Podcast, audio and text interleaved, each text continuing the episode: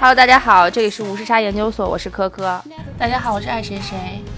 今天我们有一位返场嘉宾回归，就是你应该说这是我们历史专题嘉宾，然后大家就知道是谁了。是因为我们也就做过这么一期和文学和历史相关的节目。可见我台是一个历史知识水平非常匮乏的节目，不敢轻易来上这期节目，除非找到一个非常 solid 的嘉宾。对因为我们对相信，虽然三国是一个显学，但是肯定会有人没有接触过三国。不过没关系，我们嘉宾刚刚跟我说了，听完这期节目之后，你没有看过三国的会立马去看三国， 你看过三国的会再看一遍三国，所以对我很迫不及待啊。然后请嘉宾自我介绍一下。嘉宾就是包大人，昵称是包大人，现在在纽约。然后今天很高兴来到这儿，跟大家一块儿聊这个三国的话题。欢迎欢迎，就为什么想聊聊三国呢？其实也跟前段时间，也不是前段时间，我就很还挺早之前那部电视剧《司马懿之军师联盟》和《虎啸龙吟》两有关，因为我觉得这部电视剧拍的还是很不错的。但这部电视剧其实挺特别，它是从曹操的阵营的角度去拍的。然后我们觉得，其实这部作品啊，《三国演义》或者是三国这段历史，其实很值得拿出来再被品一品。所以今天因为包大人这方面的专家啊，然后我们就再把包大 人揪过来跟我们聊一聊对这段历史，因为这个一直以来啊，曹操都被塑造成一个枭雄的角色，嗯，就是好像现在是不是有一点拨乱反正的意味，还是历史在渐渐明晰的过程当中，大家其实也慢慢调整自己对曹操的这个评定和评价呢？可以这么说吧，因为对于曹操的这个评价，大多数人都是来自于《三国演义》这部书，而它的作者是谁呢？是罗贯中。罗贯中当初写这本书的目的是为了宣扬正统。刘当时是正统，而曹是篡汉的这个所谓的佞臣，所以说他会把曹操贬低，会宣扬刘备的这个正统。但实际上，在真正的历史当中，无论你是读《三国志》还是读《裴注》，还是《九州春秋魏略》这种书，你会发现，就曹操在历史上做的恶事啊，有可能还不如刘备多。就我、嗯我就举个简单的例子，当初就听过三国的朋友都知道啊，就是当初刘备就是进进益州嘛，他一开始是颠沛流离，最后到益州有自己的根据地。他刚到益州的时候，让自己跟着自己的这帮老兵说：“你们可以放开抢，把这个府库钱粮都可以洗劫一空。”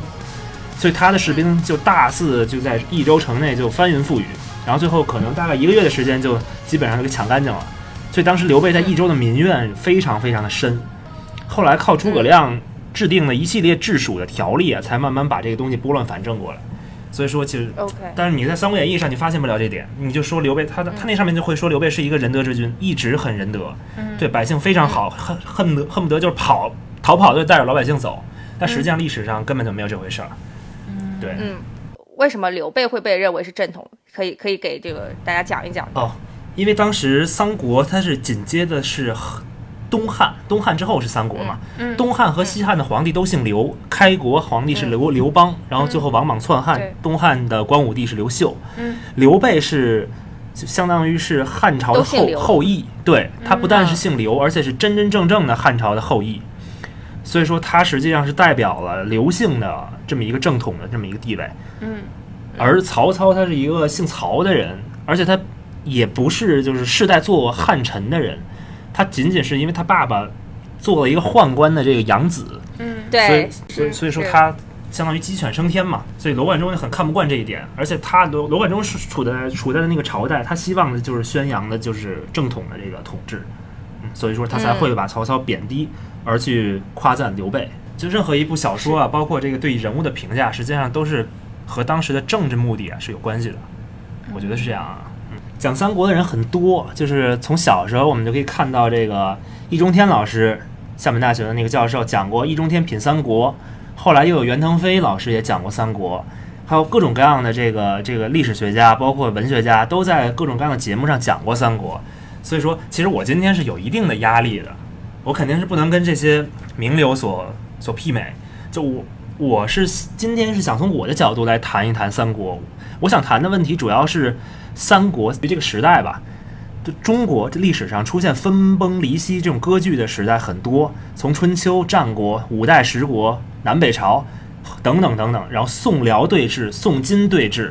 然后宋西夏对峙，这很多很多你嗯这这种分裂的这种时代嘛。但三国是最短的，三国这个印象当中是魏国是最早建国，二百二十年建国，二百六十四年灭亡，它只存在了四十多年。蜀国比它更少，存在了四十一年。所以说，就是三国为什么这么短，这三个国家就灰飞烟灭了，就究竟是为什么？其实我今天是想聊一聊，就是三个国家其实他们从建国开始，他们就存在着这种硬伤。嗯，就我就想说这个硬伤到底是什么，然后它的根基不牢。根基不牢，说的很对，对就是其实，在开国的时候，一些细微的东西就埋下了他亡国的这个伏笔。 OK，哦我我今天就想顺着这个话题来给大家讲一讲、理一理这个三国，因为我们这时间有限，好，很感兴这趣。很感兴趣是吧？没问题。好，那我们来分析一下魏国建国的根基究竟是什么？好，那我们就先讲讲魏国这个建国的根基啊。讲魏国建国的根基，我们就得从这个历史渊源上来说一说。就东汉这个王朝啊，它只有一个好皇帝，感觉就是光武帝刘秀。刘秀之后的皇帝嘛，要不然就是中庸之辈，要不然他就就昏庸之徒弱弱的，对，弱弱对弱弱的，要不然就是一岁的小孩儿、十岁的小孩儿、几岁小孩儿都有。东汉中后期的朝政啊，基本上是由外戚和这个宦官轮流把持。什么叫外戚？外戚就是皇上大舅子，就等等，就是就类似的这种嗯对这种角色。宦官就是就太监嘛，太监这个太监他们结啊结成这个太监党，然后这个外戚和宦官你争我斗，就是有先是一帮宦官杀掉一帮外戚，然后他们夺了权，然后外戚上位又杀掉宦官，他们再夺了权。就东汉末年的形势嗯就这样。然后那个曹操的兴起啊，咱们先说一说曹操啊。曹操本来他不姓曹，他姓夏侯。嗯他为什么后来改姓曹了呢？因为他老爹认了当时的一个大宦官叫曹腾，认认这个曹腾做干爸，做干爹，嗯所以说他们家就改姓曹了。对，义子。所以曹操啊，就就后来就姓曹了嘛。曹操的爸爸叫曹嵩，曹嵩认这个曹腾做做爹了以后，而且又给宫中相当于是捐了很多钱，最后他得到了一个三公的这么一个位置。三公在汉朝就是一个非常高的位置了，相当于咱们现在的这个人大委员长嘛。那哦他本来是干嘛的？本来就是一个普通的商人，哦，对，所以其实曹操出身不好，所以曹操出身是无法和这个汉朝的那些士族相比的。曹操的出身算是配侨韩族，配侨韩族指的就曹操是沛国侨郡人嘛，就配侨那个、啊曹操的前期的这种这个手下，很多都来自于配侨韩族，他们的世代没有是做汉朝的这个大臣的，就基本上都是可能有有很多是农民啊，有商人啊，什么都有。还有一曹曹操前期的阵营还有一波人叫汝颍氏族，就是汝南颍川的氏族，这里边包括荀彧，荀彧就大家都知道啊，是曹操这最早的一个谋臣之一，包括这个对杨杨修他爹叫杨彪，他他们家哦祖上四世三公，什么叫四世三公？就是有四代人都做过这个汉朝的三公，这很厉害了嗯这。然后还有就很多，就曹操如影氏族还有谁？钟繇，钟繇就是书嗯大大书法家，他的儿子叫钟会嘛。钟会，您你们应该也知道，跟司马昭很好，嗯后来这个关系。然后对很多很多吧，就是就是氏族是有很多人的，韩族的人并不多。这最早出现如影和佩乔这个两种，就是对这个人才这种划分啊，是出现在裴注里，就是《三国志》的裴松之注，是最早出现的这个情况。今天我拿出来说，也是也是也是引用一下嘛。对嗯，哦然后我们先先讲讲这汉末的这个事儿啊。公元一八四年闹了黄巾起义，然后黄巾起义就相当于农民受不了这个十常侍。什么叫十常侍？就当时十个勾结在一起的宦官，他们把持朝政，弄得民不聊生。然后黄巾军造反，这个时候，当时曹操因为有老爹的这个推荐嘛，在宫内做的是点军校尉，就他相当于是平黄巾，他是立了功的。虽然立的功不大吧，但是他也是立了功的。等到黄巾之乱平息以后，当时的皇帝汉灵帝就是很快就死了，病死了。汉灵帝一死，就加剧了当时外戚和这个宦官的斗争。嗯，大将军何进是外戚，他的妹妹是是何皇后，是灵帝的夫人。就是大将军何进手下左膀右臂是两个人，一个叫袁绍，一个叫曹操。这两个人是后来都是称雄一方的君主，但那个时候都只是大将军何进的手下的两个谋士而已。当时就何进就问他们两个说：“我想剿灭宦官，应该怎么办？”袁绍就给他出主意。袁绍说：“说应该啊，应该怎么办呢？说你现在剿想剿灭宦官，但是太后不愿意。何太后这个人心软，她而且宦就宦官怕何进剿灭他们，所以他上来先跟何太后说说我们对你们不会造成威胁，然后我们指望太后活着呀、什么怎等等他们一些软化嘛。因为其实就是汉宫之中的这种太后也好，嫔妃也好，很寂寞，就他们是希望有太监来陪着的，所以时常嗯是这么一说，何太后就就心软了嘛，她就跟何进说，你们就是不应该对他们使用这个武力措施。何进也是个嗯何进是个杀猪的，最早杀猪的出身，嗯，他也没什么主哦意，也没什么主见，嗯但是他就不知道怎么办，他就问这个曹操和袁绍，袁绍给他出的主意是将军应该诏书，然后让四方的这种刺史带兵进京诛灭宦党。这时候曹操一听，曹操说不行，说你这主意不行，为什么不行啊？说杀这些十常侍，你有一个狱吏就足够了，你把他们逮起来就行了。如果你发这个诏书到全国各地啊，事情一定就会败露，事情会泄露。这事情一旦泄露了，他就不会成功。你何进反而容易被宦官杀掉。所以说嗯，曹操说你不能这么做。但何进为什么他没听那个曹操听了袁绍的呢？这就跟两个人的出身很有关系。啊，袁绍的对出身是，袁绍应该是三国末期出身最好的人，啊，不是东汉末期，嗯他是四世三公，真的是四世三公，祖上四代有三个都是做太尉的，嗯，非常非常厉害，还有一个做司空，我记得是，然后他们家也是世代为公卿，袁绍这个人也很长得也很帅，是三国后对嗯三国的时候几个帅哥之一吧，袁绍，然后身高又高，当然算下来应该有一米八左右，那个时候算很高了。嗯，然后嗯而且他礼贤下士，就对人很客气，所以他周围啊对他的评价都很好。曹操就跟他不一样，曹操这个人，他人缘儿其实一般，没有太多人说他有多好，而且他长得矮，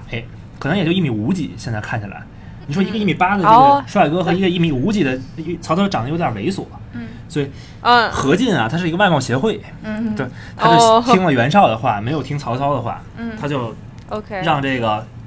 这个外外边的刺史率部队进京剿灭十常侍。曹操当时说了一句话，曹操说：“这个乱天下者，必何进也。”这是真让他说中了。嗯，就这诏书还没到达刺史手里的时候，何进已经被十常侍设计就给除掉了，把他引到宫里，然后乱刀砍死。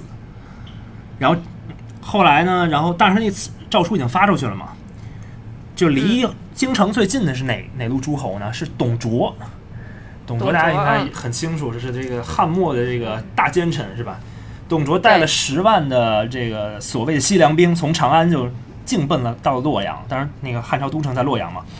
他进入这个洛阳以后，就烧杀抢掠，而且霸占后宫，同时又把当时的皇帝少帝废掉了，另立陈留王刘协做这个皇帝，也就是汉献帝。然后袁绍就气得够呛，袁绍心里想：哎呀，这是自己出的什么馊主意啊？他也没脸见别人，然后最后就跑了，相当于袁绍颠儿了。袁绍跑到河北去了，然后跑到渤海，就现在的渤海那一带。这个这个袁绍跑了以后，曹操没过多久也溜了嘛。曹操嗯本来想刺董，想刺杀董卓，但是没成功，后来就就就嗯也跑了。后来袁绍、曹操他们一帮人，包括在外镇的一些刺史，组织了一个十八路诸侯的讨董联军。然后大家喜欢历史，可以在我讲完这故事以后，可以回去看看三国，还挺有意思的。十八路讨董联军最后想去讨伐董卓，然后他们经过了这这里边经过两场战战斗啊，汜水关之战和虎牢关之战，这个《三国演义》上都有，一个是斩华雄，关羽斩华雄，嗯对斩华温酒斩华雄，温酒斩华雄，还有一个三英战吕布在虎牢关，所以说对，但是最后啊，反正十八路诸侯和和董卓打了半天，把董卓确实从洛阳赶走了。董卓就带着献帝烧了洛阳，然后跑到了长安。但是嗯十八路诸侯其实内部有矛盾嘛，他们互相之间也是为了争争权夺利，嗯，他们就散开了。实际上，散开以后，曹操就带着自己的这个部下来到了兖州，就今天的山东兖州这个地方。嗯才开始曹操的基业从这个时候才开始真正的啊，就是走向正轨嘛。嗯，所以又回到我们刚才说那个话题，曹操前期的这个人才的分布是怎么样的呢？是主要有两大集团组成，一个是如影的士族，一个是沛桥的韩族。韩族，而曹操更信任的是什么呢？猜也能猜到，肯定是沛桥的韩族，因为他自己本对身自就己是人，对，是自己人。如影氏族他用他们是迫不得已，他是为了嗯拉拢天下人之心，但实际上他对他们并不信任。嗯，所以说你对你可以看到这曹曹操前期的这个阵营有谁？武将夏侯惇、夏侯渊、夏侯兄弟、曹仁、曹嗯洪、曹纯、李典、乐进，这都是武将；许褚、典韦、徐晃、于禁，这都是武将，全都是韩族。这文官中，嗯曹操最信任的人，他自己亲口说过，在《三国志》里说是郭嘉。那所有人，嗯其郭他嘉人其他嗯人死的时候，他都没掉眼泪，只有郭嘉死的时候，他掉了眼泪，而且哭得很厉害。对，对嗯，曹操最倚重的就是郭嘉，而郭嘉是一个铁铁的韩族。然后哦还有一个人叫满宠，满宠这个人才能一般，曹操任命他做这个刀笔之吏，也就是说让他来掌管律令。满宠也是嗯个韩族，而曹操把这个提拔贤能这这机会啊交给了一个叫毛玠的人，毛玠也是一个韩族。而氏族 OK 氏族之中那些人，咱们举几个例子啊，杨彪他儿子是杨修啊，就是、杨彪他就没怎没怎么用，像钟繇一开始也没有这个受到曹操的重用，包括像这个荀彧、荀攸，可能算是唯一在曹操手下得到重用的这个士族了。所以说曹操的政治倾向是有的嘛，一开始，嗯嗯，哎，那他这个氏族和韩族的比例大概占多少？因为我感觉好像武将都是韩族出身，是不是？对，嗯当时的比例应该是七比三左右，嗯 OK，韩族是七，氏族是三，但这比例是会变的，啊就是就嗯随着我们讲往下讲，它的比例是会变的。对他不是广纳贤士，我记得还在家里吧养了对很多。嗯曹操他是最早颁布，曹操最早说了一句话叫“唯才是举”，唯才是举就是不管你的出身，不管你的德行，嗯就是只看你这个人有没有实力，有没有能力。其实他这句话就是说给那些士族听的，就是我不嗯看出身，我不管你是什么出身，我就想大量的吸纳这种所谓的韩族。嗯这是曹操最早的一些政策。 OK，但是这个形势它是会变的嘛。这个嗯，公元一百九十七年，曹操征吕布，当时曹操和刘备合兵攻打吕布，在下邳城，就是相当于捉住了在下邳城的白门楼抓住了吕布，然后对将其枭首，那吕布就被灭掉了。然后来年到一九八年的时候，曹操命刘备率五万军截杀袁术，然后又把袁术灭掉了。等到再来年，公元一百九十九年，曹原曹操袁绍进行了这个三国历史上就是很有名的一场战争，叫什么呀？官渡之战。《三国演义》上说袁军七十万，曹军七万，但《三国志》上写的是袁军有十七八万，曹军大概五六万。哦但是最后哦曹军是把袁军打得溃不成军啊！ OK 袁绍嗯经此一战险地尽失，而且他的兵马钱粮付之一炬，嗯就再也没有跟曹操争天下的资本了。嗯然后这是公元二百零二年的事儿。等到这二百零二年再往后的五年，就曹操在这个二百零二百年到二百零七年这七年的时间，嗯，统一了整个的北方，包括袁氏，然后公孙、公孙康，嗯，呃，他的西边的这个乌桓都臣服于曹操，所以这七年的时间，相当于北方就是完成了一统嘛，嗯，从那以后北方就再也没乱过，就是三国嗯的时代。但实际上，就是在这十年不到这不到不到十年吧，就是从公元二百年到公元二百零七年这个过程之中，嗯，就是曹操的这个部下的组成组成也在发生这个改嗯变变，动。嗯就嗯氏族越来越多，韩族 OK 随着氏族的人越来越多，这韩族的比例就会下降。我们学数学都知道，嗯，嗯对。啊，那为什么就是这些氏族为官会增加呢？嗯一方面的原因是，很多人一开始其实是并不看好曹操的，就是所以他不对他他不愿意出来当官，他他是怕给曹操当官以后自己首先有留下污名，是然然后后错边儿啊对，对站错边儿。但是后来随着曹操这统一北方，他们觉得哎这这可能他是要带汉的，到最后、很多氏族是很伪善的，我们可以这么说。嗯重名名节啊，重于生命。等曹操这个看他形势很好了，就又出来想当官了。这所以说这氏族就是人越来越多嘛。然后这个时候吧，公元二这到了公元二百零八年，又发生这么一件事儿。当时曹操，曹操北方统一了嘛，他现在开始南征了。但是南方还盘踞着三股势力，就是西面呢是刘璋在益州，中间在荆州的是刘表，然后东边在这个相当于今今天的江南地区的是孙权。这三股势力，曹操想一鼓一鼓作气，就是平定这个荆，先平定荆州，然后平定江南。刘璋让他不战自降，这样曹操在五年之间应该就可以一统天下了。嗯很可惜啊，很可惜，这又出现了三国历史上第二场著名的战役，叫什么赤壁之战。赤壁之战，嗯这这时候翻过来了，曹军八十三万，这《三国演义》上说的，嗯孙刘对联军七万，对然后最后是这个诸葛亮借东风，什么草船借箭一把火，周瑜一把火，这个赤壁之战烧了曹操这个大败啊，这是《三国演义》上说，但是这都这都不属实。嗯曹操，OK，为什么败在赤壁之战？这个曹军总共大概有二十万不到，然后孙刘联军大概五六万，败原因就是曹军的这些士兵很多都是降卒，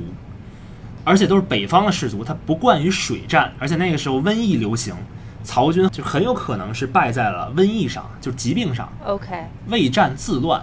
就没有说明有明确的记载说周瑜放过放过火呀之类的，可能是有火攻，但是这绝对不是一个决定赤壁之战最终归属的格这局么一个啊相当于这么一个策略。啊，这随着赤壁之战结束吧，曹曹军二十万精锐尽失，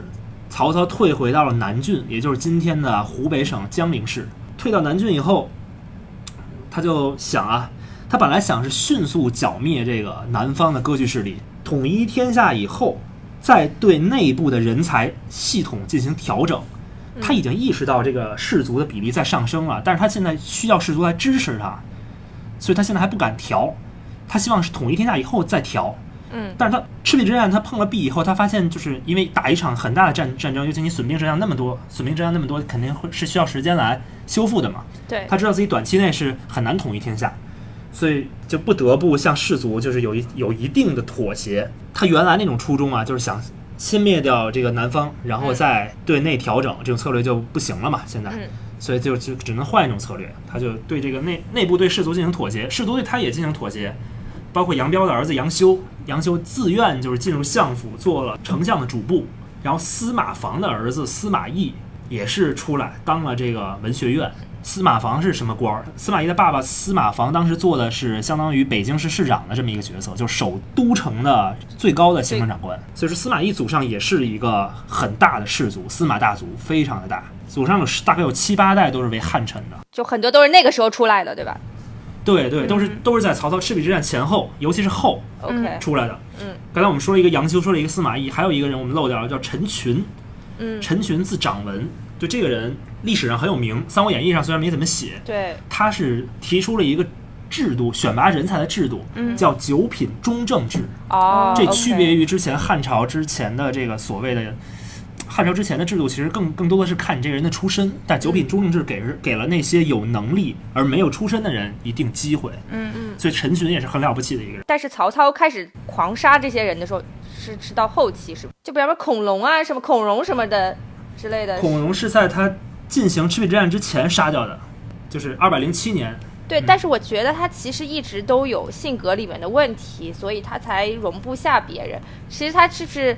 就是我不知道他对士族和韩族是怎么看的，但我感觉他他有区别对待吗？或者是他他对大家的容忍度是不一样的吗？当当然是有区别对待了。你看曹操杀的人都是谁？啊，荀彧、荀彧、孔融、对，崔琰，嗯崔琰是清河的望族，就是河北 OK 清河的望族。嗯这三个人都是被他赐死的。对，韩族他杀过谁？他好像没有杀过谁。是我没有看到曹操杀过任何韩族的人。 OK。对，他是有区别对待的。可能这些人本身生性骄傲，他可能本身看曹操的时候，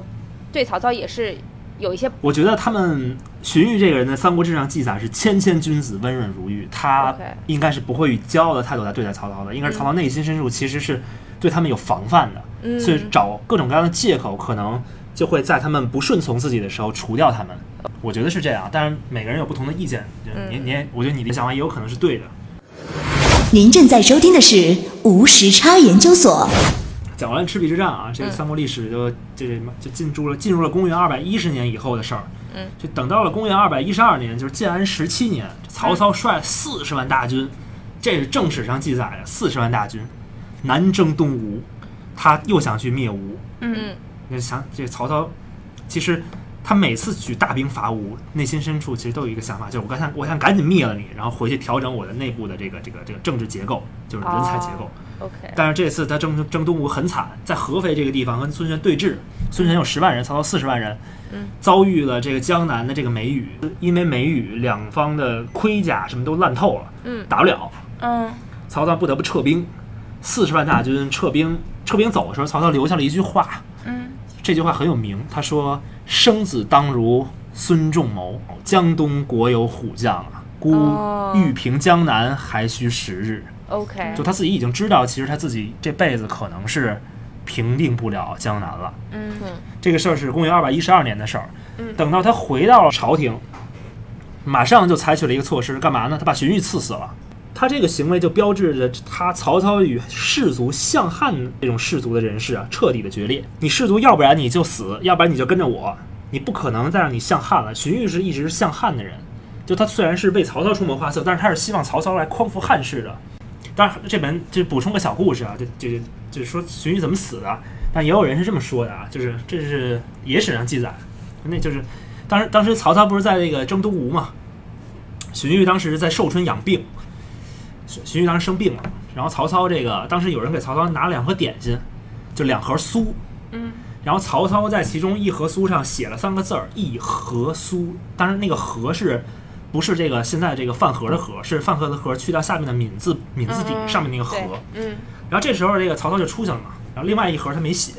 这个时候那个杨修啊，还有这个这个 曹植，嗯他们俩进来了。这杨修一看曹操写了一个一盒酥，杨杨修说：“这个子建公子，我们把它吃了吧。”然后曹曹植说：“这哪行啊？是我父王的东西，我这随便吃那不行。”杨修说：“这个曹魏王，魏王让我们吃，呃不是魏王，当时还魏公，魏公让我们吃的。说为什么呀？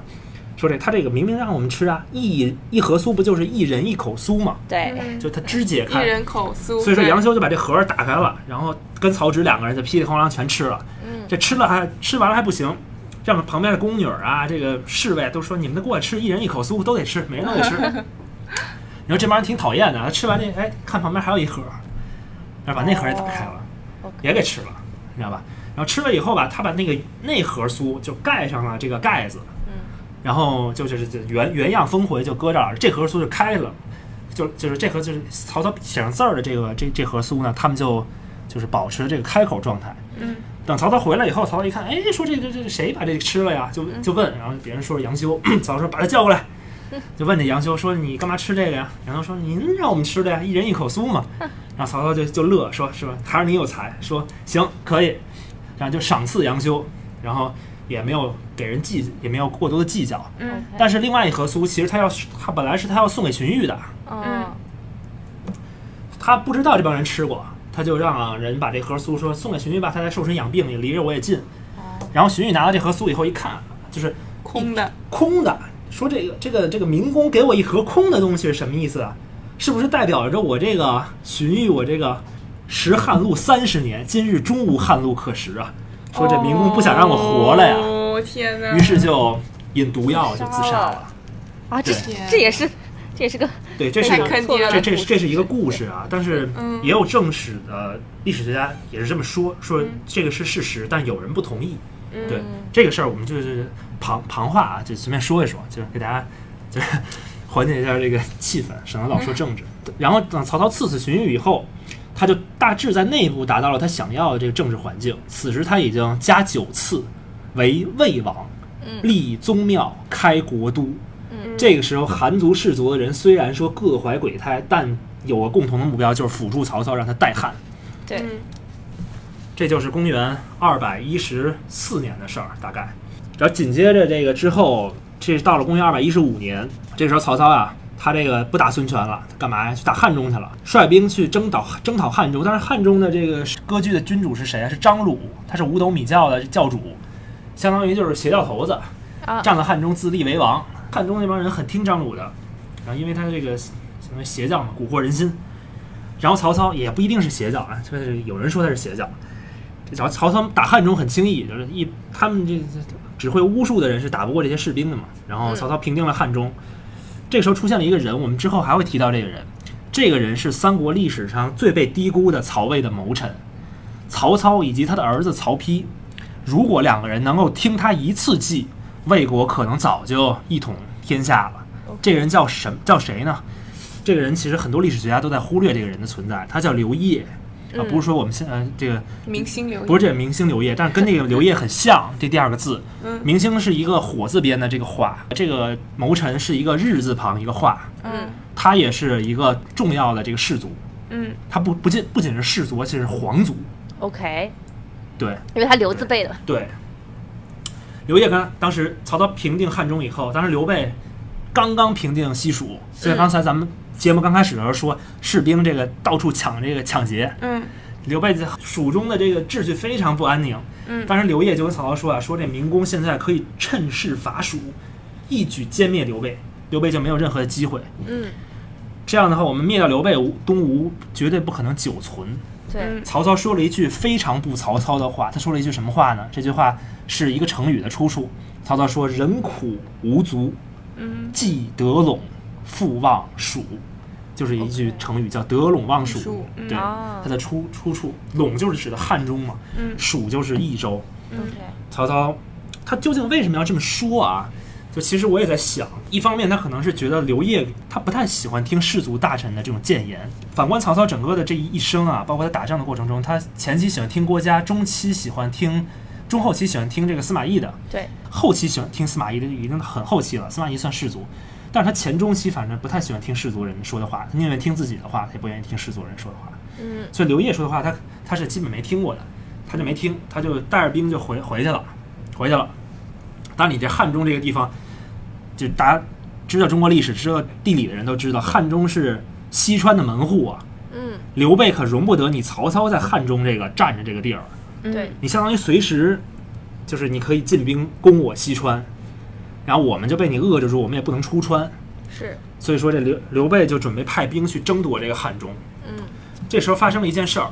公元二百一十五年年底，孙刘的联盟出现了一些动摇。就刘备和孙权，他们两个是本来是联盟嘛，对赤壁之战以后一直是属于联盟状态。孙权又把自己的妹妹，就孙小妹，嗯也叫孙尚香，把她嫁嫁给了刘备嘛。对，刘备一老头子娶了一小姑娘，然后就是两国两两边就修好。嗯，但是刘备的荆州实际上是是借东吴的，就他并不是属于他自己的。这个时候，孙权就派人来跟刘备要荆州，刘备不给。哦，这个《三国演义》上就说是关羽单刀赴会，嗯这一个人坐着船，然后带了十个人就过去过江跟鲁肃谈判，然后这个只身而去，只身而回啊，非常义薄云天，很厉害。嗯但历史上没有单刀赴会这回事儿 OK，历史上直接就是开干。孙权派鲁肃领三万人直接去攻打长沙，然后又派吕蒙领五万人过江去攻就荆州的另另另外一个一个郡。嗯，然后刘备这边关羽也不甘示弱，带着五万人进驻到益阳，刘备带着三万人亲自从蜀中，然后来到了游江口，两边是一触即发，就这个形势。嗯其实这个，然后这个时候司马懿和陈群两个人就给曹操谏言，就说这个时候是我们伐蜀的又一个时机。嗯对，说这时候刘备的刘备自己已经到了荆州，和孙权他们现在出现出现了问题。嗯，说我们现在如果趁势伐蜀，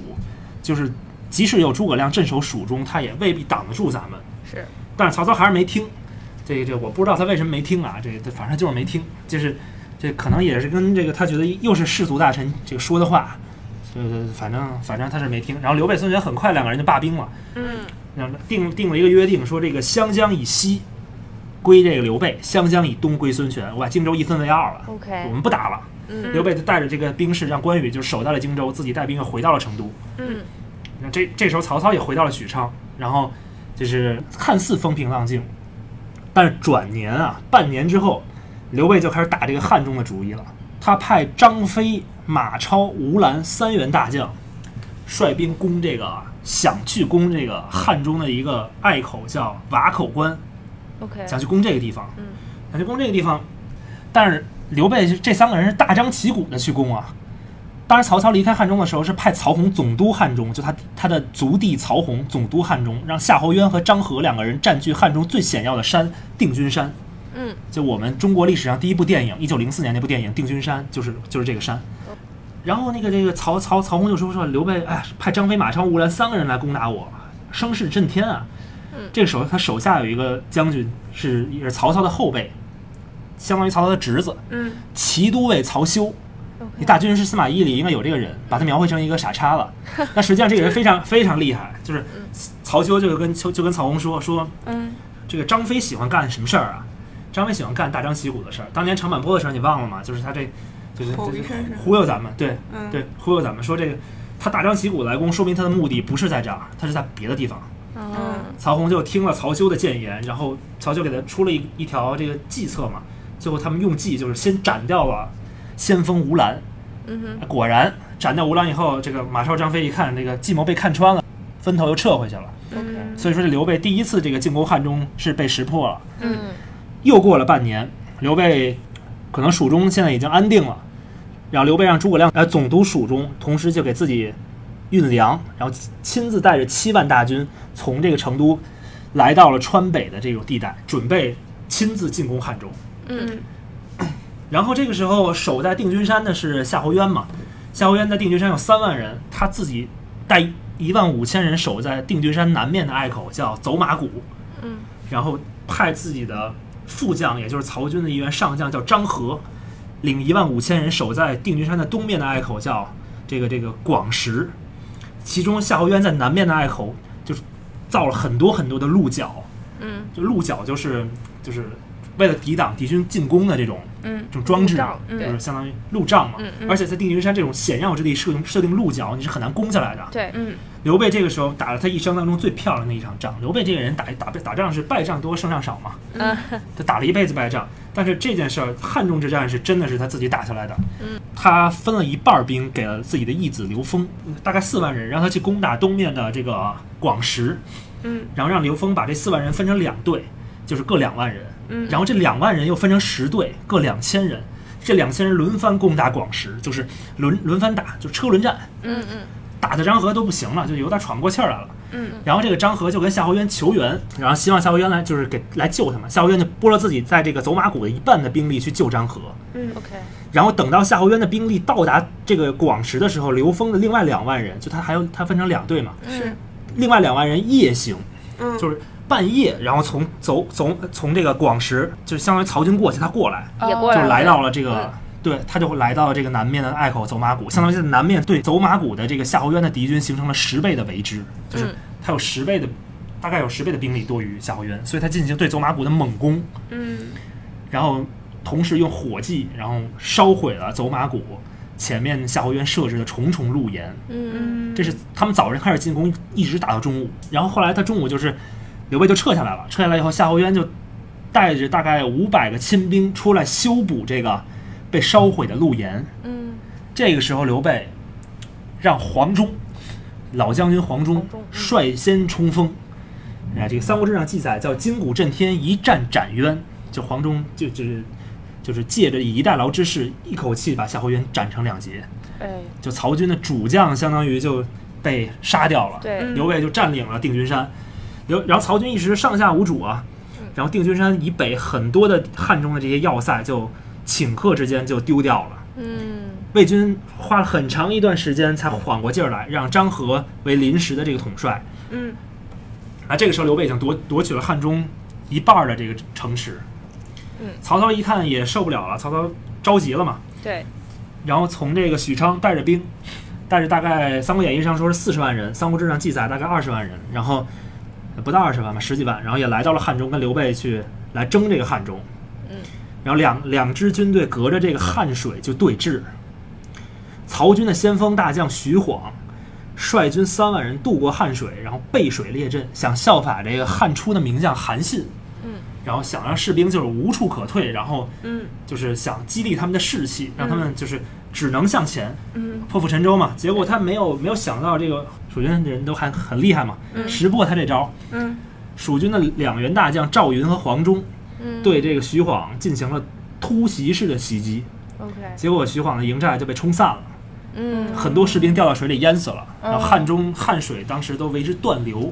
就是尸体堵了，对，是堵吗哦住了汉水，然后最后哇然后曹刘两个人就在汉水就一直列阵而待。嗯，但是你别忘了啊，汉中离刘备近，离曹操远。 对，曹操大本营在哪儿？大本营在邺城许昌。刘备的大本营在蜀中，蜀中离汉中，你现现在就有点地理常识，你也知道，关都挨着的嘛。嗯对，然后你曹操的运运粮运兵，需要刘备大概五六倍时间的长度。嗯所以刘备我不怕跟你耗，我就守住各种隘口，我就跟你曹操耗，你曹操耗不起，耗了大概一两个月，粮食就快没了。 ，OK，这个时候曹操就想退兵了，实际上嗯他想退兵，但是他又就是不知道怎么说。这个时候啊，出现了一件事儿，这件这件事儿确实是事实。这个事儿是什么事儿呢？曹操想撤兵又没撤，这时候就有一军校就进来就问曹操说：“今天晚上这个军营里的口令是什么？”口令就是就是我我就怕是敌军的奸细混进来对了，所以说我们都得对暗号。嗯是，曹操就当时正在喝一碗鸡汤，他就说这个口令鸡肋，是吧啊，？鸡肋，鸡肋。当时这这士卒就出去了，然后就告诉了自己的将这个主将徐晃，嗯，哎，徐晃就就他说这个魏王说你你你干嘛用鸡肋当这口号？你还不如用鸡腿儿呢。就找那找那杨修，说杨修聪明嘛，说这个哎说杨主簿，你觉得主公是什么意思啊？嗯杨修就说徐将军，你准备收拾行囊，咱们撤兵吧。徐晃说为啥呢？哦杨修说鸡肋是什么意思啊？鸡肋食之无肉，弃之有味。，嗯，嗯，就这东西，就魏王拿鸡肋比汉中，他已经没有没有心思在汉中继续停留了。嗯我们现在就赶紧撤吧，省得到时候他想让咱们撤兵时，候咱们收拾的不及。嗯呃这时候我先就说句题外话，现在很多人都喜欢说鸡肋食之什么食之无肉，弃之可惜是吧？啊但这句话是不对的，这句话是毛泽东说的，它嗯并不是这个古文的这个原点。嗯 OK，所以说我们还是要尊重历史，就是尽量说一些这个这个原点的话。是吧对，嗯然然后曹操一看这这怎么晚上，曹操喜欢梦游嘛，哎，也不是梦游，就喜欢拿着斧子这到处巡视。嗯他晚上这睡不着觉，他失眠头疼，然后他到处看，说这士兵哎怎么都这个都收收拾行囊准备撤退啊？嗯，啊，他就找到了徐晃，一看军心有点乱，士兵说你让撤退的，徐晃说不是我呀，说我听杨修说的。那曹操说，哎，您说杨修怎么怎么这么说呀？说你把杨修找来，然后就就然后杨然后然后就跟杨修就说说你为什么假传我的军令啊，让他们撤退啊？杨修说主公不就是这意思吗？说你这个鸡肋鸡肋，食之无肉，弃之有味。曹操心里想啊，说即使是也不能你说呀，嗯，而且杨修毕竟是什么出身？杨修毕竟是士族出身，对，嗯曹操是不会听士族人的建议的。嗯，嗯，于是曹操就在这个关口把杨修杀杀掉了，军前杀所掉以，聪聪明一世的杨修就落了个这么个下场。其实嗯很多人说是曹操嫉妒杨修的才能，我觉得不对。曹操不是一个嫉贤妒能的人，我觉得更更可能的原因是他的出身，他的出身让曹操觉得有些恐惧。嗯，永远没有办法信任，是吧？，对，所以说他不能留这么聪明的士卒留在世上，嗯所以杨修就死掉了。杨修死掉以后，曹操就和刘备在汉中开战，结果曹军已经没有士气了，被刘备打得大败，曹操十几万人兵退斜谷，可能最后也就逃回去的也就三四千人，嗯哦，剩下人被蜀军俘虏的也好，然后四散逃命的也好，很多很多。嗯然后刘备一举占领了汉中，所以这个时候刘备声势已经滔天了。嗯他具有益州、荆州、汉中、上庸，他的声势已经比曹操还要大了。曹操自己也受了伤，在汉中之战，然后跑回了这个洛阳。这个时候吧，已经到了公元二百一十九年的夏天。嗯，这个时候到夏天以后，就是按理说就是一场大战之后应该歇会儿吧。嗯对，有一个人不干了，这个人是谁呢？关二哥。关二哥这个在荆州守守守荆州呢，是吧？嗯嗯关二哥一看说：“哎，我大哥刘备在汉中刚打败了曹贼，说我也得建立点功勋啊。嗯”刘备其实没让他攻打这个这个这个曹操，啊刘备就让他守荆州。嗯嗯关二哥就自己立功心切，当然关羽确实是三国很有实力的一员武将和统帅，嗯他在带领五六万的荆州军北上去攻打曹军中原的重镇樊城和襄阳。嗯他樊城和襄阳是荆州和中原接壤的地方，结果关二哥一天之内就攻下了襄阳，就这么大的一个城。当年郭靖守襄阳守那么多年，是吧？ 关羽一天就打下了襄阳，嗯对。然后把曹人十万大军被围在了樊城，出不来。关羽六万人围着十万人打，你想想这关羽多厉害！嗯然后樊城的这个信使就赶紧就就就北上嘛，就给曹操报告嘛。是曹操一听，哎呦，说这个刘备这边兵士刚西下来，关羽这边又来了，嗯嗯，说怎么办呀？说赶紧得派援军啊！当时各种将军啊，各位将军刚从汉中回来，都身上有伤，只有他的五星上将，他有五个五星上将啊，就是所谓的五子良将，其中之一叫于禁。嗯这哥们儿其实原来是个很厉害的将军啊，但后来被曹操这个任命去军屯，就干就种地去了，哦对哦，很多年其实没打仗了。曹操一看这各种人都有伤，说于禁你毕竟是我上将啊，你来吧，要不说让于禁统帅自己曹曹家最精锐的七支部队，一共十万大军，嗯令庞德为先锋，去樊城救援曹仁。于禁和庞德到了樊城以后，于禁在樊城以北三十里处的平地上扎下了营寨。《三国演义》上说的是他把营寨扎到了这个隘口里，就山谷里。嗯实际上于禁没那么笨，他虽然干干活种地种了那么多年，但是他行军打仗还是很厉害的。嗯他把大大军屯在了平地上，没有屯在山谷里，嗯嗯屯在了平地上。但是这一年出现了很大的问题，就是湖北的北部和河南的南部出现了大量的暴雨。哦，在七月份的时候，连续下了十多天的暴雨。嗯这个时候，关羽啊，要不然我说关羽很厉害呢。嗯关羽让自己的儿子关平准备船只，嗯关平就问这个他的父亲说：“说我们现在是攻城啊，你准备船只是为什么呢？”关羽说：“你看着吧，不出十日，这个樊城和这个屯在樊城以北的曹军嗯必淹没在水里，到时候我们做船对他们进行攻击。”嗯他料定这个雨势会继续下，嗯而且樊城以北有河堤，河堤被冲破了。当时，哦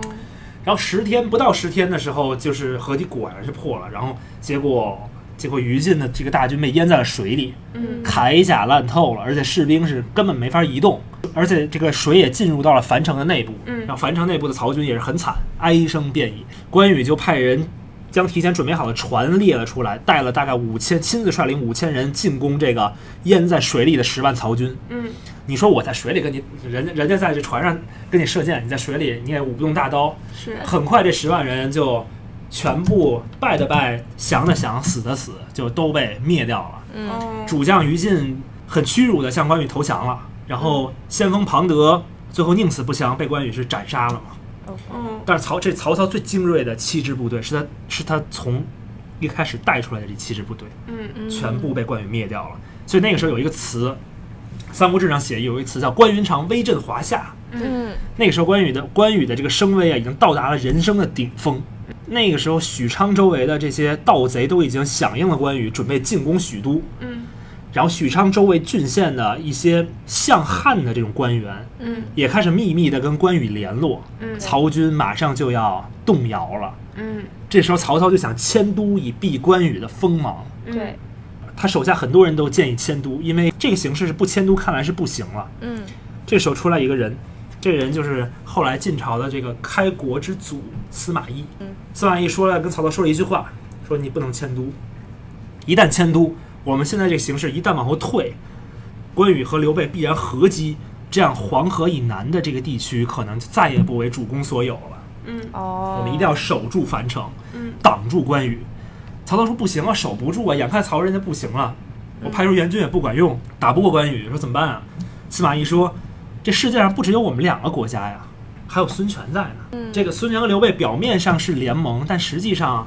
他们是有矛盾的。孙权一直惦记着刘备的荆州，而刘备也对孙权就是并不是很信任。对你这个时候应该联合孙权攻灭关羽，就所谓的联吴破羽。然后司马懿和曹操商量这事，曹操说：“哎呀，不错。”但是一想，哎，司马懿这个人是是士族啊，你嗯说怎么怎么办啊？但他也没招儿，他现在想不听也也也也没有别的招儿了，因为嗯没有别的任何的计策可以，他总不能牺牲自己的国本吧？对，是所以这时候他他他就听了司马懿的话，派使者过江嘛，就跟东吴就协商，就这招果然管用。东吴的这个吕蒙和陆逊两个人使用了各种各样的伎俩，尤其是派这个士兵嗯穿着白衣扮作客商，嗯藏在船内，渡过了关羽在沿江设下这种烽火台的屏障，哦，就是历史上有名的白衣渡江。嗯对，然后渡江以后，然后一过了这个烽火台，立即所有精兵从船舱中进出，然后撤下白衣，猛攻荆州。一天之内夺下了荆州的主城江陵城。哦夺下江陵之后，吕蒙又在五天之内陆续平定了荆州各郡县。这个时候，关羽还不知道自己后方已经被端了。嗯曹军一波一波的援兵从北方派过来，被关羽一波一波的打退。嗯关羽很厉害，就那么六万人，扛住了曹军二十万人的进攻，就是嗯而且每波人都被他打退了。嗯这时候曹军第四波援军来了，徐晃亲自率领，大概有三万人。徐晃到了樊城以后，先给樊城射了一支箭，箭上写的是“荆州已攻破”，说你们不需要再担心了。嗯然后樊城内的曹军士气大振，哦，然后立刻就跟吃了这个枪药似的，非常非常狠。然后嗯同时徐晃又射了无数支箭往关羽的营寨里射，关羽的士兵就就不同的士兵都看到了嘛，嗯他们一看我哎荆州丢了，他们的家眷都在荆州啊。哦，关羽军心一下就散了，但哎关羽自己还很自信。关羽说：“这这曹操就就喜欢干这事儿，肯定是吓人的。嗯他说嚷嚷的越狠，说明这个这个这个，我们就越快攻下樊城了。嗯自己还在那儿做梦呢，实际上这荆州已经已经没了。哦打心后理来战，对，他是他以为曹打心理战，实际上是荆州真没了。嗯，这个时候，荆州的败兵逃到了关羽的营寨，然后进来跟关羽说这一事儿。哎呦，关羽一看，怎么会丢 了呢？说我关云长也能丢，也能丢地盘儿。说，哎呀，说这还还不信呢。这时候徐晃已经带兵就攻过来了。徐晃也是一员勇将啊。关羽在自己的营寨周围布下这个鹿角也是很多的，结果徐晃带了五千人亲自长驱直入冲了进来，一下攻破了关羽的鹿角，直接杀进他的中军大寨。这是一个成语的出处，叫长驱直入。 OK，就是就是出自上海。对，后来这场战争打完以后，曹操就拍着徐徐晃的肩膀说：“你真是我的周亚夫啊！”就说你真的厉害。嗯，关羽就从樊城前线溃败了下来，然后沿路就陆续遭到曹军和吴军的伏击，内部军心也不稳。等他逃到了快到快到荆州的时候，手下只剩五六百人了，自己也负了伤，哦，不得不撤到了麦城，也就是关云长败败走麦城。卖走对卖走，对嗯，他撤到麦城以后，假装向东吴投降，然后把这个铠甲和这个各种各样的这个能捏成这个坚固的东西的东西，然后竖在城墙之上，当做疑兵，然后自己带着这个部队，然后开北门逃走了。哦，本来他想跑到跑回西川，但是但是这条计被吕蒙识破了，哦，就是所以说吕蒙早就在他西逃西川的路上设下了伏兵，嗯，在临掬这个地方，最后把关羽擒获并斩杀了。哦，这是公元二百一十九年冬天的事儿，关羽就死在了这一年的冬天嗯哦啊。这个关羽死了以后，咱们又回到这曹魏政权上来说啊，就刚才说了说很多历史事件。是，然后这这时候到了二百二十年，转过年去，这曹操也死了，嗯，咋死的？这脑瘤，听说是啊，对哦，曹操很多年的头疼，华佗一是直不就是嗯啊？啊，对，有这么有这么个说法，说华佗给他治治治头疼是吧？对但实际上历史上不是这样，就是华佗早死了，公元二百零八年就死了。嗯曹操确实头疼不行，最后病重，然后死在了洛阳城。嗯，曹操死的时候，这个时候曹魏政权中的士族的力量，嗯，已经是远远超过了韩族韩，族，嗯是吧？虽然说曹氏、夏侯氏就这两个曹操的最亲的人，嗯，呃，最亲的这个这个这个所谓的部署，他还占据着很多重要的官阶，但是在后辈的竞争中啊，已经是落了下风。嗯嗯，这个曹操的存在啊，曹操的存在是士族与韩族可以均衡的这么一个中间的力量，嗯，因为曹操这个人很厉害，他可以有手腕，强硬的手腕控制你士族的攀升。嗯曹操死了以后，他的儿子曹丕继位，嗯曹丕比起来，曹操手腕就远差远差于曹操。我觉得曹丕更像是一个文人，像一个诗人，对，就他是一他也是有情怀的一个人，但是他不够狠，嗯嗯，而且他曹丕这个人是怎么上位的？我我们可以讲一讲，曹丕是靠着士族上位的。啊，对，最早曹操是想传位给曹植的，嗯嗯，但是曹丕就很难受。这时候他就到处结交当时的大臣嘛，当时当时当时的很多汉臣，所以这些汉臣对曹丕是有好感的，包括荀彧啊，这个司马防、司马懿，满意对，包括钟繇，就这些人对都都对曹丕有好感，包括陈群。嗯，所以说曹丕实际上是是这些这些士族拥护他起来的，对，而曹丕这个人，他又不像曹操似的，就是把利益看得最重要，他还是有一些文人的那种那种感觉，他觉得就是你们帮了我，我上台一定要给你们好处，嗯，所以他把很多重要的官阶都赏给了这些拥护他的这些士族的文臣。嗯，在曹操朝在曹操这个当政期间不被重用的一些人，在曹丕当政以后，都纷纷得到了赏赐和提拔。嗯 OK，所以借着这个，我想说一下中国历史的一些事情啊，嗯就是你看曹操这么强，就实际上，呃，就这个氏族韩族这个事情埋下了这个魏国灭亡的这个这伏笔啊。但是我想说的就是，曹操这么强，他可以控制住这这个局势。嗯是，我们国家历史虽然说有五千年，但我觉得这五千年更像是一个无限循环小数嗯是，比如七分之一，它是一个循环小数，嗯是吧？啊是就是中国历史很像这个，就是我过这么多年，哎，这是感觉过了一段新的事儿，然后然后之后的那么多年，好像跟前面这个事儿很像。嗯嗯，中国历史的这个这个制度是为什么是这样？因为我们的国家呀、太强调人治了，对，我们没有强调制度的治理，就我们对制度的完善始终不够。嗯，我们更强调一个君主的能力，而不强调一个制度的优劣程度。嗯所以说，就是曹操是一个毋庸置疑是一个很有能力的君主，曹丕也是，但是曹丕在权势和手腕上他不如曹操。但如果想我们想，如果曹操当年设定了一个很严苛的制度的话，而而且不让曹丕去违背，就像现在美国的这个这个政治的这个选举一样啊，对就你总统不能去违背，就算你再有权再有能力，你也不能违背宪法。嗯我相信魏国应该也不会出现这种这么大的问题的。后来， OK，嗯，所以说，哎，就是就是另话了。这以后有机会我们可以聊一聊宋朝。宋朝是一个很有意思的朝代，就是、嗯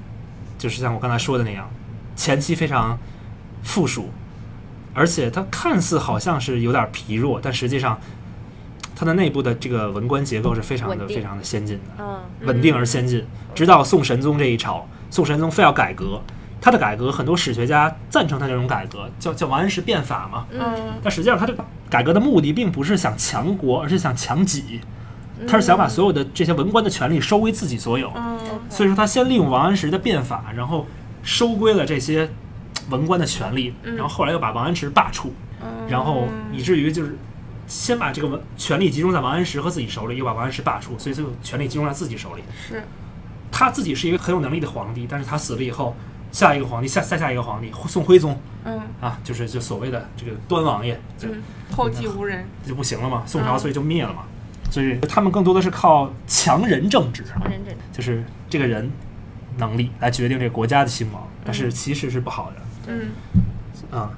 然后我们继续继续讲啊，然后曹操死了以后，这个曹丕代汉嘛，曹曹丕很快就篡汉自立，曹操一辈子没有篡汉，但是曹丕就是篡汉自立，当了魏国的皇帝，对史称魏文帝。嗯嗯曹丕篡汉以后，他这个时候，你看曹丕现在的这个这个这个所谓的韩族氏族的比例啊，嗯我们看啊，他现在曹氏夏侯氏已经到了第二代了，就是嗯曹仁、曹洪这第一代的人都已经基本上就老的老，死的死，就是就差不多了。嗯二代有谁啊？曹休，是吧？曹真，嗯，然后夏侯尚，夏侯尚的儿子很有名，是一个帅哥，也是一个魏晋时期的一个清流的学派学派的这个领领袖，叫夏侯玄，嗯夏侯尚，这个这个这个这个，但这仨人很惨啊，为啥很惨？死太早了，哦三个人我记得都四十多岁就死了。哦夏侯尚是因为因因为一个宠妾的事情，然后得了抑郁症，然后就去世了。曹休是这也是被气死了，就是跟东吴打仗，好像打了一次小败仗，啊，算是大败仗、小败仗，我也我我觉得不算大败仗，他自己可能觉得是大败仗，然后。然后，然后箭疮迸发，然后最后也给气死了。然后曹真是一直有病，带着病跟诸葛亮打，最后，然后最后打了两次以后，后来也是生病，然后就死掉了。哦 OK，就是这个他们仨都死得很早，嗯嗯，然后所以说，其实这个曹氏、夏侯氏二代啊，就是没有没有说没有没有顶梁柱式的人物存在，所以说现在这个韩族和氏族其实力量均衡已经逐渐，这原来最早是七比三，后来是六比四、五比五、四比六，现在我觉得已经快到三比七了，就现在这个氏族已经占据了很大的这种位置，嗯然后，然后我们再说啊，就刚才我们讲到这个最被低估的谋臣刘烨嘛，我不是说他一生给曹曹操、曹丕出了三次计策吗？对，嗯这个时候是第二次计策，刚才我们说的是第一次，嗯，这是第二次。第二次是什么呢？就是公元二百二十二年的时候，刘备为了报关羽被杀之仇，嗯，率蜀军全部的蜀军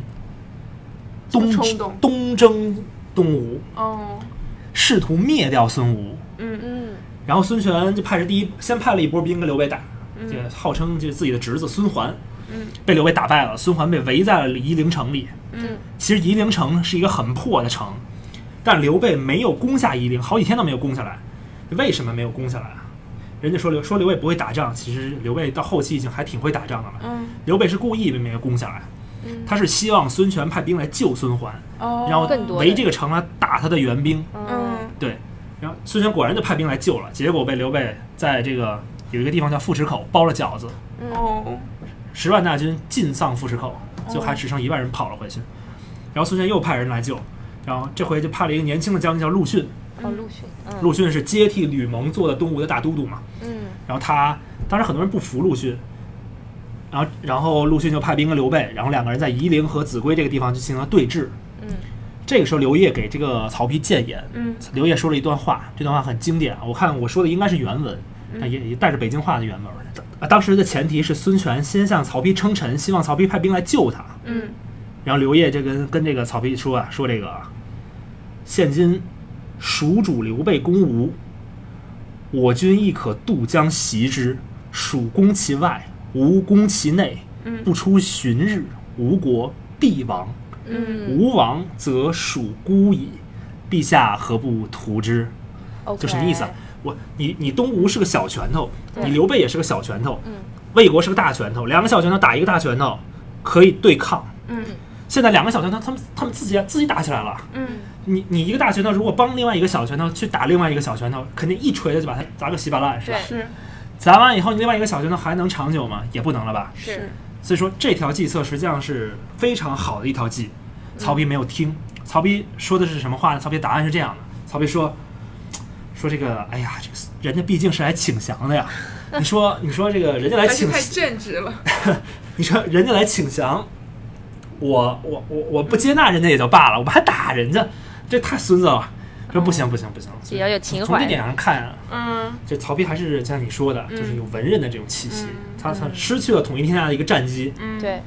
所以说这个我刘烨出的计策都很很有。待待会儿我们讲第三个啊，第三个点，我们再继续讲啊。嗯，夷陵之战刘备最后败了嘛，败给陆逊了。大家都知道火烧火烧连营这件事儿，不知道的可以翻翻三国。对这刘备被陆逊一把火，这个烧到烧回白帝城去了，最后嗯老了，连病带老再加气，然后就死在白帝城了。嗯传让传位给刘禅，让诸葛亮去辅政。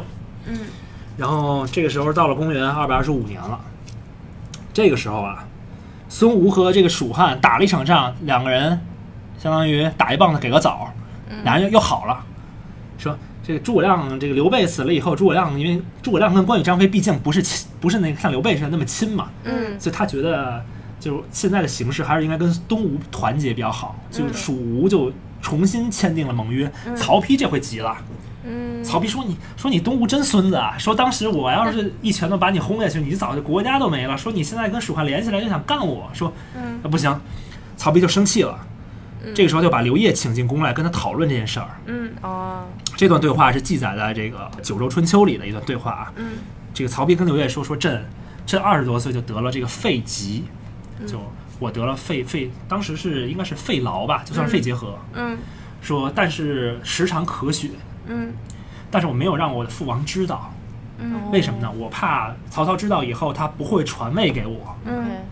他会传位给曹植，所以这件事儿没有任何人知道。但是今天说，我这病越来越严重，然后现在我蜀吴刚刚经历了一场战争，嗯，他们两个国家都属于疲软的状态，我可以，我希望我能在有生之年灭掉吴蜀，一统天下。嗯刘烨就跟他说呀，说主公，说这个陛下，现在我们的地盘儿啊，是蜀吴加起来的两两倍还要还要多。嗯而且我们黄河以北、许昌以北，不是都不是黄河以北，许昌以北已经有十几年，将近二十年没有战事了。嗯而蜀吴的那些内地不停的出现这种叛乱，嗯就他们是民是跟我们相比是民不聊生的。嗯我们现在最好最应该干的事儿就是屯田养兵，屯田养兵，然后休养生息，以待十年之机。等到十年之后，吴蜀之间必存在新的矛盾，嗯而且你发展能力又比他们强，嗯，十年之后，陛下无论是伐吴还是伐蜀，皆可获胜。嗯，曹丕说不行啊，说我可能活不了十年了，嗯说怎么办啊？说这个我必须着急，我就就要现在打。嗯，刘烨说了一段非常经典的话，我这种话我觉得可以现代人很多人就是现在浮躁的社会，其实都应该好好理解理解理解这这段话嘛。我觉得这段嗯话他说什么呢？他说智者，智者既能尽人事，嗯，又能听天命。哦刘烨说了这么一段话，对，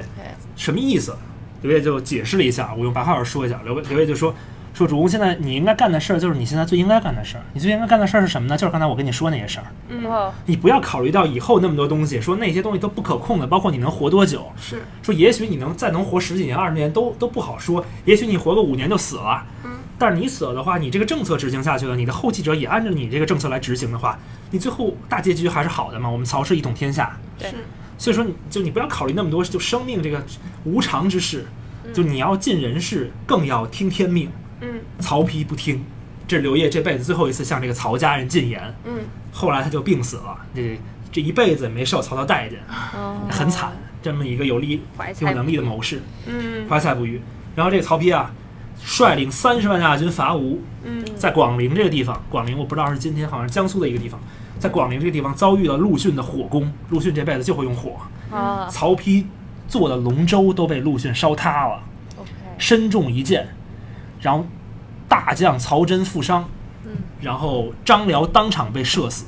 张辽也是魏国的一员对虎将嘛，对，嗯然后魏军损失过半，曹丕就撤回了这个洛阳。嗯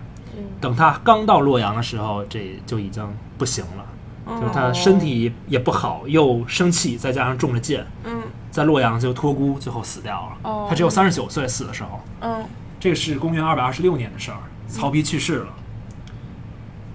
我们可以看一下现在这个朝臣的结构啊。嗯曹丕死了以后，他辅政大臣有五个，嗯，这个《虎啸龙吟》上说有四个，但是实际上是有五个：嗯王朗、华歆、钟繇、司马懿、曹真、曹休，哎，有六个，我都少数了一个，六个。这里边只有曹真和曹休是韩族吧，嗯其他四个人都是氏族。 OK 这跟曹操那时候的给曹丕的这个班底已经不一样了。嗯所以我们可以看到，这个氏族已经在曹氏的政权中占有了一个主导的这个地位，嗯哦，也为这个后面魏国的灭亡埋下了一个很大的这个伏笔。嗯而更为更为可怕的是，是什么呢？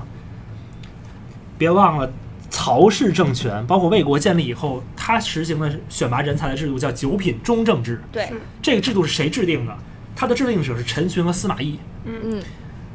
九品中正制是让那些没有这个这个这个好的出身的人，他有有官儿当，嗯有事儿干。嗯所以这些人他感激的人是谁？不是你曹丕，他感激的是是司马懿和陈群。对，嗯所以说，相当于新进的这些韩族啊，嗯，他们并没有和老的那些韩族站在一条战线上，他们忠于这些司马懿给他们权力的氏族。对，嗯所以说陈群和司马懿通过这个九品中正制，实际上是笼络了很多人才的。嗯 OK，这是最可怕的一件事情。所以说，新进的这个韩族官僚，其心向着这个原本的氏族大臣，他们之间建立了一些微妙的关系。而曹氏、夏侯氏和老一代的韩族已经面临着被孤立的这种嗯窘况了。事实确实如此，这是魏国朝廷的事儿。嗯就我们今天讲，就是一边讲魏国，我们一边讲讲三国，就是按照历史的顺线讲。到了二公元二百二十七年，也就是曹丕死后的第二年，诸葛亮进行了历史上很有名的六出祁山，这是第一出，嗯他进行了北伐曹魏的这个这个战争。嗯这第一出祁山的时候，他派兵沿陇右大道北伐。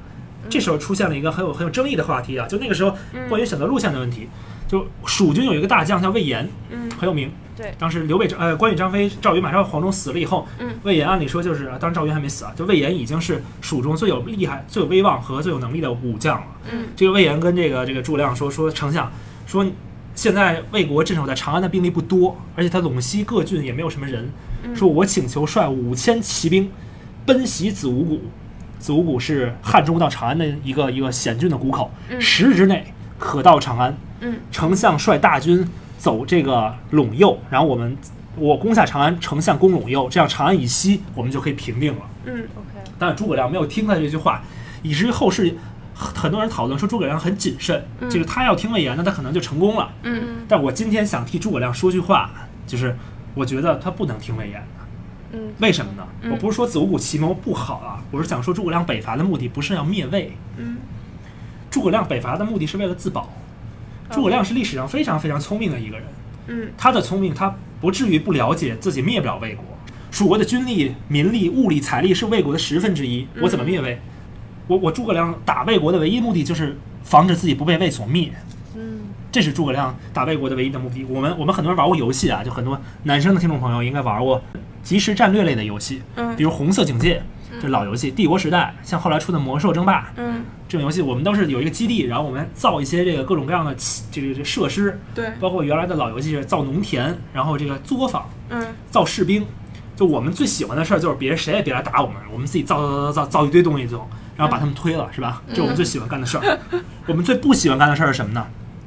三天两头儿敌方派几个骑兵过来骚扰我军边境，啊要打几个打打几个我们这儿耕田的农民，是吧？然后往往往我们的城墙扔几块石头，这是我们最烦的事儿。嗯对，呃那诸葛亮干的就是这，就是诸葛亮干的这是就是没有光明正大，光诸葛亮干的就是这事儿，偷鸡摸狗，啊呃相当于就是骚扰骚扰魏国的边境，让你这个始终属于一个警备状态。嗯这个人在这种状态下是你玩过游戏的人都知道，我是很难说去派兵去攻打别人的，啊，就是我我因为我心有点烦，对就是我组织不起来兵力，就是就是你天一天打我一下，一天打我一下，人都是有强迫症的嘛，我是不想说在别人打我的时候我打别人，嗯所以诸葛亮其实是在干这么一件事儿。 ，OK，诸葛亮的初衷不是要灭魏，他是要嗯防止被魏所灭，嗯所以他不能听魏延的。他听了魏延的话，即使他攻下了长安，又能怎样呢？魏军，你攻下长安，魏军一定会重视这事儿，大军立刻会从东面压过来。是你对以蜀军 现在这点兵力，这蜀军的说说实话，蜀军的主要战力都被刘备、关羽给掉打没了。对，就诸葛亮带着这帮人都根本不太行战力。嗯然后你你这长安你一丢，魏国再生气，把你汉中也夺下来，你蜀国不就灭了吗？嗯我觉得诸葛亮不听魏延是对的，他走的是陇右大道，走的是陇右三郡，然后相当于他后来在陇右是攻下了长那个天水、安定和南安三个郡县，同时收降了三国后期最重要的一员武将，也是诸葛亮的接班人。嗯这个人是三国后期最帅的帅哥啊，叫姜维，嗯，这个姜伯约。所以说，是吧？然后这个这是诸葛亮，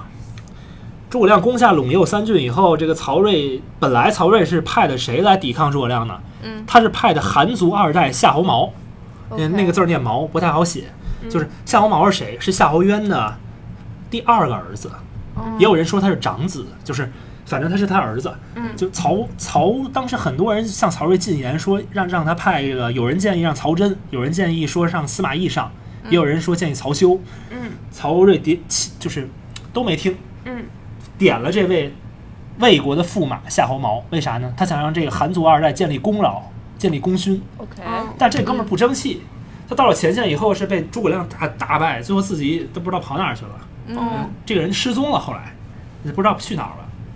可能死了，可能逃逃到别的别的地方去了。嗯 OK 然后，然后这这曹曹睿不得已啊，这个这小毛败了嘛，自己就亲自到了长安，坐镇长安，派曹真，当时曹真已经生病了，派曹真这个带病去驻守击鼓，和蜀军的赵云在击鼓形成了对峙。嗯嗯然后曹真又命令这个魏军的后将军张合率兵五万绕道陇右进攻蜀军退兵的必经之路街亭。嗯结果在街亭这个地方是张合就是率军攻打蜀军的马谡王平部，马谡王平部不敌，最后在街亭这个地方打败了诸葛亮的部队，嗯蜀军最后全线撤退回了汉中，这就是历史上所谓的街亭之战。嗯，这场战争看到的我们能看到什所么以就呢是？韩族失败了嘛，韩族已经不行了，嗯就是原来这个曹氏夏侯氏的这个人啊，嗯曹休曹休第二年就死了，曹曹曹休是因为什么死的？后来因为跟吴国打仗最后死的。然后曹真生病，夏侯毛这德行，还得靠张合这种三朝老将，现在都六十多岁的人去去跟马谡去打。嗯对，所以说，魏军现在实际上它的内部构建已经很偏离曹操当年的这个主旨了。又过了两年，等到这个曹休、曹真都死了以后，诸葛亮还在连年不停骚扰魏京，曹睿不得已只能启用士族的将领哦司马懿，只有这个时候只有他能跟诸葛亮对峙。司马懿就被赋予兵权，总督这个陇西的军事，嗯，和诸葛亮在陇西战场上形成了长达六年的对峙。嗯也就是所谓的诸葛和司马勾心斗角，这很多这个影视题材都喜欢拍这一段儿是虎啸龙吟说的就是这东西。嗯因为诸葛亮是叫卧龙嘛，司马懿叫主虎，这他们俩的外号嘛。嗯司马懿进入这个陇西以后啊，军营中广结人才。司马懿这个人历史上是一个很幽默的人，他喜欢开玩笑，嗯没有很严肃，所以他很容易跟将领打成一一片团一片。嗯对，将领也很爱戴他，他对这个士卒包括将士都很好。嗯，其实最重要的是，因为这个陇西的很多这些韩族的将领，实际上是因为九品中正制进入的这个军营嘛，对所以他们对司马懿是感恩戴德的。嗯再加上司马懿的个人魅力，其实这些将官在一段时间之后，对他真的就是心悦诚服了。陇西军营中形成了秩序统一的这么一个形式，也就构成了以司马懿为首，远离朝堂的这样一种力量。所以说，诸葛亮跟司马懿北伐打到最后，实际上得意的不是曹魏，也不是蜀汉，而是司马懿自己。嗯到了公元二百三十四年，蜀汉建兴十二年，这个时候诸葛亮已经五十四岁了，这是他这辈子最后一次北伐。嗯他率领蜀军的精锐部队，然后出汉中，走五丈原来进行对魏军的骚扰。在五丈原这个地方，与司马懿形成了长达七个月的对峙。嗯也就是在这七个月的这个过程中，诸葛亮最后油尽灯枯，死在了五丈原。他身体不好，那诸葛亮这个人事必躬亲，就他不信任别人，他觉得别人干不好这事儿，就跟现在很多人很多领导啊，现在就干什么事儿都自己干，嗯他不不就不喜欢给下属安排活儿，对，就他害怕别人干不好。嗯实际上这个累的是自己嘛。诸葛亮就是这么一人嗯，他觉得别人都不如他，当然别人确实不如他，但他你也不能什么事儿都自己干，他真的是什么事儿都自己干，最后活活累死了在五丈原。这最后诸葛亮最后一次北伐，我有几句想说的。魏军啊，这个曹睿实际上是派了夏侯渊的四个儿子来这个辅佐司马懿，其中有一个儿子叫夏侯霸，这个人字仲权，后来夏侯霸降了蜀汉，这是后话了。嗯夏侯霸和这个蜀汉的后来的这个统军将领姜维成为了莫逆之交。嗯，我们翻翻阅史料可以看到，夏侯霸给姜维写过一封信。嗯，这个信里边的大意就是说啊，最后一次抗蜀这这场战争，二三四年这场战争，我们虽然被任命为前线的将官，但司马懿从来不跟我们商量事儿，就是他很多命令都是秘密执行， ，OK，就我们完全就是得不到任何的有效信息。嗯所以说，我们从这封信也可以看出来什么呢？就是其实司马懿现在已经有一些，就是对权力的渴望超过了自己臣子的这种忠诚，而且他自己也意识到，就是现在这种氏族力量很强大，嗯都在支持着自己。嗯公元二百三十四年，诸葛亮在对峙的过程中死掉了，嗯蜀汉撤军，撤了回去。这个时候，曹睿就想对司马懿进行收权了嘛。嗯他不敢轻易动他，因为他怕动他，这个陇西军营就会发生这个军事哗变，嗯所以他不敢轻易动他。但是他必须得动他呀，你不动他不能坐视其大呀。嗯，所以曹睿就就想动他。很可惜的就是出现了什么事儿呢？就曹睿这哥们儿也死了，哦， 就诸葛亮死了没两年， 曹睿同学也这个光荣的挂去了。哦，曹是相当于能跟司马懿抗衡的，曹操是完全能制住司马懿的，曹丕是也许能跟他旗鼓相当，曹睿是比他弱一些，但是也有这个意识能够制制裁他的。是，但当曹睿死了以后，他的幼子曹芳继位，那个时候曹芳小皇帝只有几岁啊，嗯没办法，这个时候已经治不住司马懿了。嗯最后，曹睿临死之前听了这个侍中流放孙资之言，任命大将军曹爽和太尉司马懿共领朝政。嗯，就是他用曹爽和司马懿互相制衡，尤其是希望曹爽能够制住司马懿，嗯让他们两个共同辅佐年幼的曹芳，嗯来进行魏国政权的继续和延续嘛。嗯曹爽大家都知道是谁，算是一个纨绔子弟。这个曹爽当了大将军，然后司马懿当了太尉，然后魏国的朝政现在相当于从这个当年的氏族韩族体系，现在变成了司马氏和曹氏的对峙。现在是公元二百三十八年，这个曹曹睿死，魏国灭亡是公元二六四年，嗯，中间还有二十多年的时间。就这二十多年之间，到底发生了什么，让司马氏那么快的就取代曹氏，成为了这个魏国后来的主人？嗯也是什么事情让他就是那么容易的成功，又那么快的失败？因为西晋这个朝廷，它建立的是晋朝，但是西晋这个朝廷只存在了二十多年，对，非常短，就是仅仅是次于秦朝，嗯，就跟隋朝差不多，就是起之而乎，灭之而乎，这就是为什么。其实这些都存在着必然的这个因素，嗯也跟这个氏族、韩族之间的关系非常的密切。嗯就关于它到底是怎么个原因，包括这个从这二三八年以后的事情，以及后来灭蜀，然后魏国的灭亡，包嗯括灭吴。然后到底是一个怎么样的故事？我们下次节目再说吧。嗯下回请分听解下回分 解。对对对对，谢谢大家，谢谢大家。有有有什么问题可以可以随便随便问一下。对，大家可以在节目下方留言和交流。但我提一个问题啊，就是说三国这个时期，曹操的阵营存在着韩族和氏族的矛盾，那其他阵营会也存在相应的问题吗？这不应该是一个历史环境造成的吗？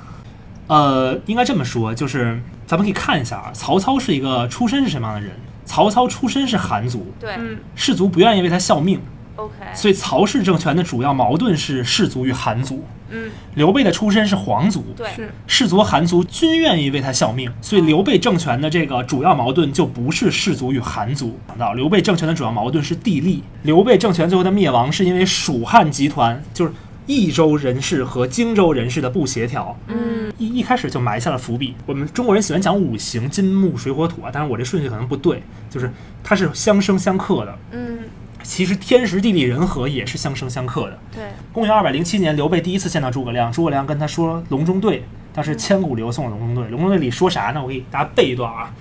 隆中对里说这个我们嘉宾说这信个手拈 来，北让曹操占天时，南让孙权占地利，将军可占人和。嗯，所以说北方的曹操实际上是以天时成全了魏国，嗯地利成全了吴国。因为吴国定都于南京，嗯就是在南京定都的国家，无不因为地利而定都。它有长江天险，对它可以守。蜀国是成全于人和呀，为啥呀？从蜀国从上到下，从刘备到士兵，全是传销分子。哼，刘备就是一忽，就是一个忽悠忽悠忽大忽悠。嗯刘备先把关羽、张飞忽悠了，又把赵云忽悠了。嗯他到刘备前期是到谁那儿去，相当于投奔啊，都从人家那儿忽悠俩人走。他一开始去公孙瓒，跟公孙瓒一块儿嘛，然后驻守在平原。从从公孙瓒那儿走走的时候，把赵赵云给忽悠走了。嗯，后来去陶谦，陶谦让他去救徐州，结果曹陶谦临死的时候把徐州留给他了，结果不光留给了徐州给他，还把徐州的各种各样的人才留给了他。嗯什么糜竺、孙乾，各种各样的人，嗯，刘备也被忽悠，也也忽悠走了嘛。嗯刘备后来又投降谁啊？投降这个刘表，嗯在新野，这这那很多人不愿意为刘表效命，反而为了愿愿意为刘备效命。嗯，这里边就包括包括徐庶，包括诸葛亮，包括庞统。对，你看卧龙凤雏一下出了两个，嗯我庞那个诸葛亮、庞统，他们俩为什么不不愿意为刘表，为愿愿意为了刘备呢？就说明这刘备就是还是有个人魅力嘛。嗯另外就是比较能忽悠是。这刘这诸葛亮归了刘备以后，自己也变成忽悠头子了，也变成传销传销组织的这个首领，各种这个传销，就是他到一个地方，这个大家都哎呦信为神一样的这个这跪拜，嗯最后不是传销了姜维嘛，啊死心塌地的跟着诸葛亮，这这姜维原来是魏国人啊，哦，这祖辈都在魏国做官的，最后让诸葛亮一席话就说的是感激涕零，跟着诸葛亮就把自己的后半生全献给了蜀汉，临到死都要继承这个诸葛之遗志。诸葛亮一一辈子说的话最多的就是我要继承先帝之遗志，嗯，然后对对对，姜维这这辈子说的话最多的说的最多的话是什么呢？我要继承诸葛武侯之遗志， OK，讨篡汉之逆贼。所以说这个相当于蜀汉是以人和立国的，嗯但你看啊，曹魏以天时，东吴以地利，蜀汉以人和，但是曹魏亡于人和，嗯嗯东吴亡于天时，蜀汉则亡于地利。嗯，OK，为何呢？为何说曹魏亡于人和呢？就是因为我们今天讲，它是因为这个氏族韩族的不不匹配，所以导致的这个最后的灭亡。嗯，东吴是因为败给了天时，嗯他最后拖不起了，他是被拖死的，生生拖死的。嗯就是魏蜀都灭了以后，就是东吴相当于苟存在江南。嗯最后天时到这儿了，你吴国就真的要被灭亡了，因为毕竟中国历史上没有南方灭掉北方的故事，嗯都是对北方吞并南方的故事。对的，嗯只要存在南北割据，只要存在南方北方都有朝代，都是北灭南，从来没有南灭北。哦嗯在南京定都的国家，没有一个国家能长久的，嗯原因就是就是因为偏安不能久安，嗯他们都吴国亡于天时，蜀汉亡于地利的意思就是，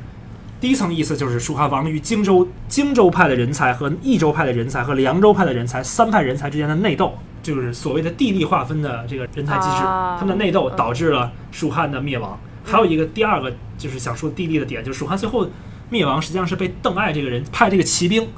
偷袭剑阁，袭击成都，最后端了蜀军的老窝嘛。嗯也是其实走了一个险棋，走了一个地利的这个这个蜀军就亡于地利嘛。嗯所以我说的是这三个国家分别由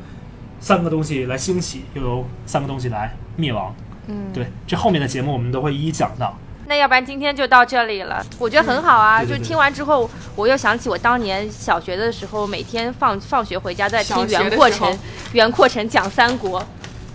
哦，你呃我你觉得我有点评书的感觉？对，就有点评书感觉，对，特别那种用词造句，就那种还嗯还是挺评书的那种评书的那种感觉。我相信大家听完这期节目之后，很多人也愿意重新再拿起三国来读一读，至少我会把那个电视剧再看一遍。如果不想看书的话，嗯欢哎谢迎谢谢谢这谢老个师包大人谢谢下包期大再来，人对对对，然后也对欢迎大家且积听极下留回言，分解对，可以 diss，对吧？